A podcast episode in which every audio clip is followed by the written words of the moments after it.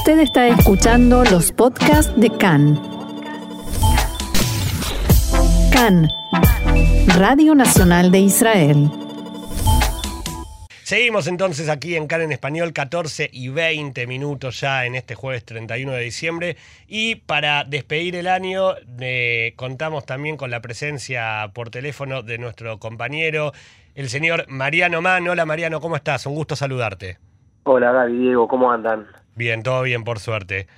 Queríamos charlar contigo para hacer de, de, alguna manera un resumen de lo que fue este 2020 en lo que respecta a ciencia y tecnología aquí en Israel, ¿verdad?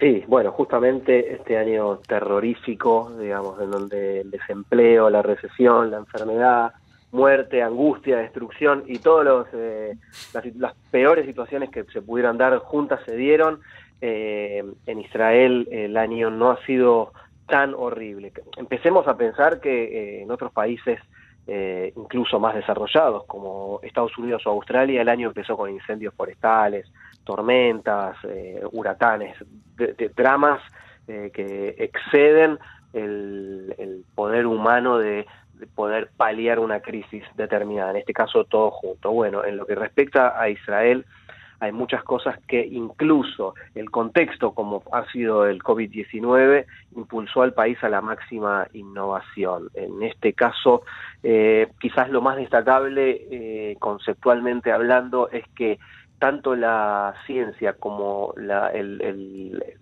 el Startup Nation, digamos, o sea, el país de los emprendedores, eh, agacharon la cabeza y se pusieron a trabajar. Mientras se intensificaba la crisis, eh, nacieron empresas, otras empresas hicieron giros bruscos que convirtieron tecnologías diseñadas para desafíos totalmente distintos, eh, las transformaron en soluciones para esta época. En ese sentido, el año empezó con eh, ya el, la readaptación de máscaras, de tapabocas, eh, respiradores, eh, análisis sí. de, de, pruebas de enfermedades, y eso ha hecho que, bueno, eh, no solamente este país que pasó de ser el caso de éxito entre las naciones eh, respecto a cómo venía llevando la, la, primera cuarentena y los índices de la pandemia a ser uno de los peores, eso, ese contexto incluso no impidió que Israel eh, pudiera con su tecnología ayudar a otros países del mundo como países de, de, América Latina como Puerto Rico o Guatemala o incluso acá los vecinos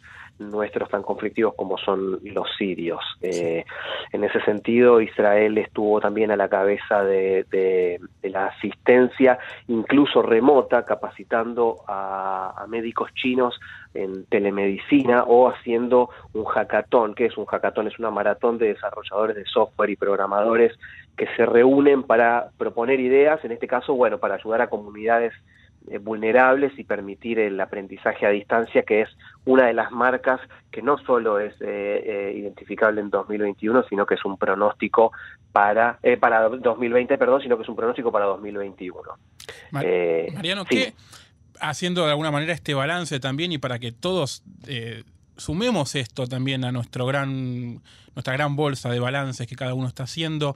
¿Qué ejemplo nos podés dar concreto de eh, alguna empresa israelí, alguna startup que haya nacido a la luz de todos los problemas que tuvimos este año o que se haya readaptado, que haya, se haya revivido de alguna manera, que haya puesto a disposición sus recursos para, para paliar esta crisis?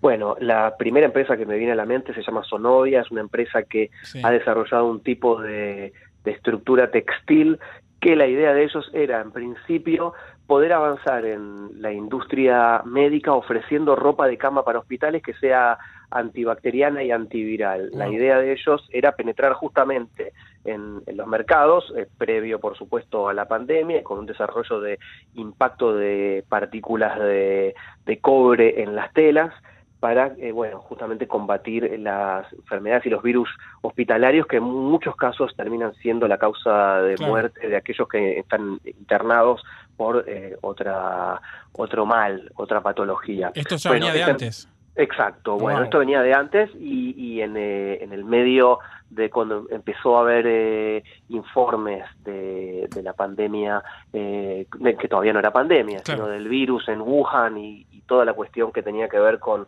la movilidad que tenía este nuevo coronavirus y hacia dónde avanzaba, bueno, la empresa justamente lo primero que hizo fue producir con esta tela eh, antibacteriana y antiviral barbijos que fueron enviados justamente a China antes de que aquí se detectara incluso el primer caso de coronavirus. O sea, lo que se readaptó fue eh, el concepto de inmediatez, porque bueno, por supuesto toda industria escalable como es la, textil, eh, tiene diferentes etapas para poder eh, suplir a su cadena de, distribución y al cliente, al consumidor final, que es justamente un hospital, un sanatorio. En este caso, la necesidad imperiosa era máscaras y bueno, los primeros lotes se enviaron a China. Este es un caso paradigmático que me preguntabas. Claro, que, ¿y la situación de la empresa actualmente sigue trabajando con este material?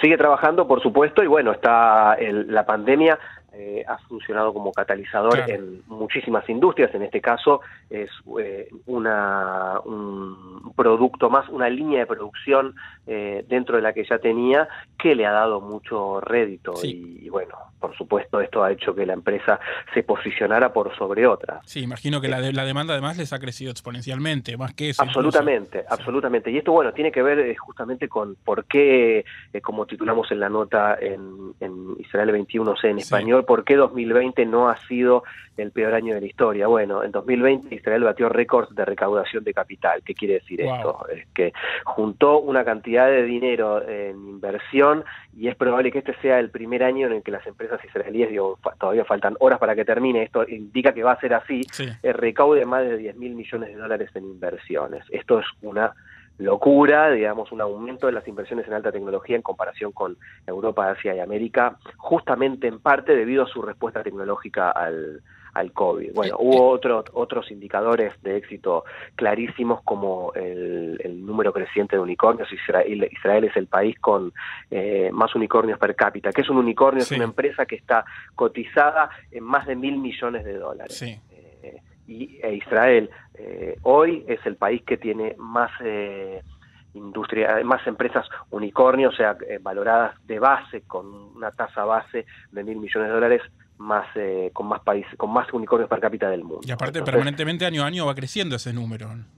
Absolutamente, absolutamente. Y, bueno, es la búsqueda de nuevos mercados hace que las empresas encuentren justamente más capitales de Estados Unidos o de Europa. Vos decís entonces que en realidad la crisis es, de alguna manera, la crisis mundial, los problemas que hay en todo el mundo, son los que impulsaron este desarrollo de, las industrias tecnológicas en Israel de alguna manera este año, este nuevo empujón, porque ya venimos de varios años de empujones. No es, o sea, no es que, no es, eh, que las startups en Israel crecen a pesar de la crisis, sino tal vez un poco gracias, ¿no? Gracias al impulso que, que ya venían dando.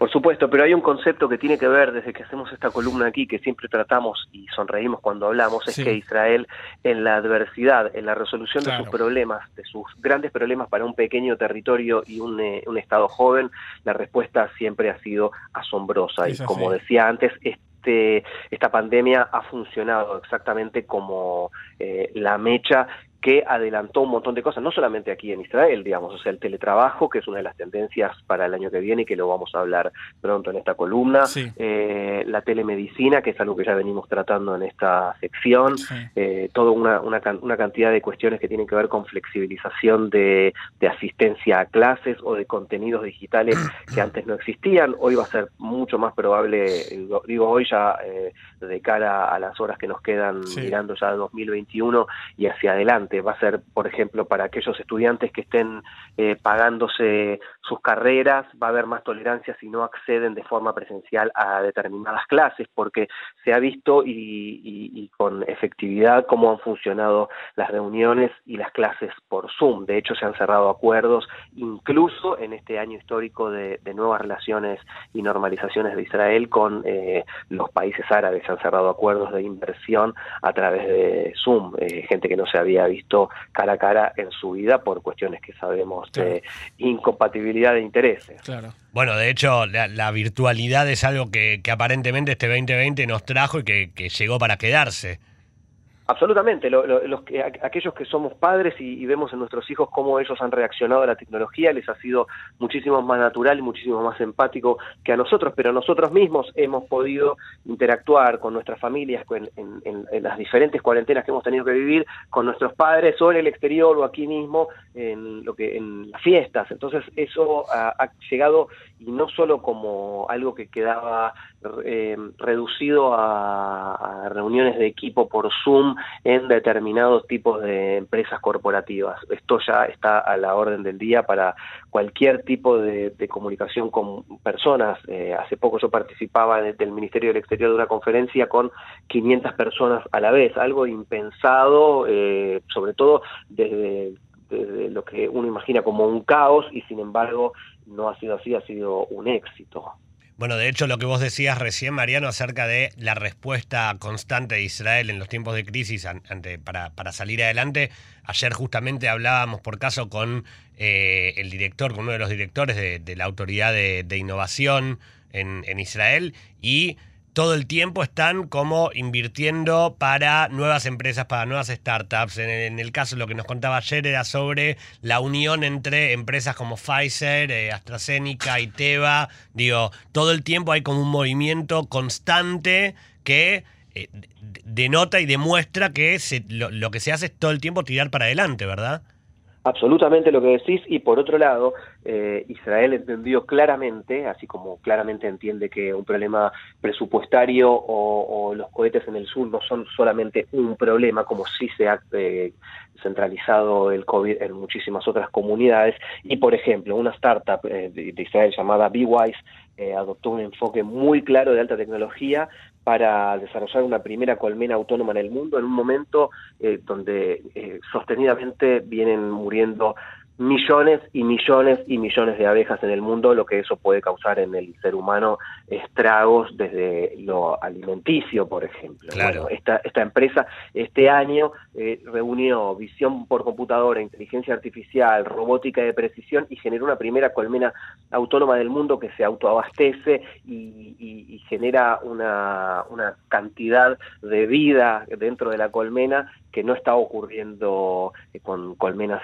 silvestres, que por supuesto es eh, la manera natural que tiene la abeja de crecer. O, por ejemplo, investigadores, investigadores de la Universidad de Tel Aviv eh, publicaron un estudio en donde encontraron esto, y esto es también, es para aquellos que estén parados, siéntense que los tratamientos de oxígeno hiperbárico pueden frenar la contracción de etapas protectores de los cromosomas. ¿Qué quiere decir esto? Así de difícil, así de difícil. ¿Qué quiere decir esto? Revertir el proceso de envejecimiento en adultos sanos. En pocas palabras. Retroceder el tiempo eh, es un descubrimiento basal de la tecnología israelí. Por supuesto está en fase de prueba, pero los primeros resultados son alentadores. No quiere decir que nos vamos a meter en una cámara a respirar oxígeno hiperbárico y, vamos a tener... Eh, adolescentes de por vida. Exactamente, ya no queremos tampoco. No, no, Pero bueno, eh, sí, eh, para... Los 40 son mejores.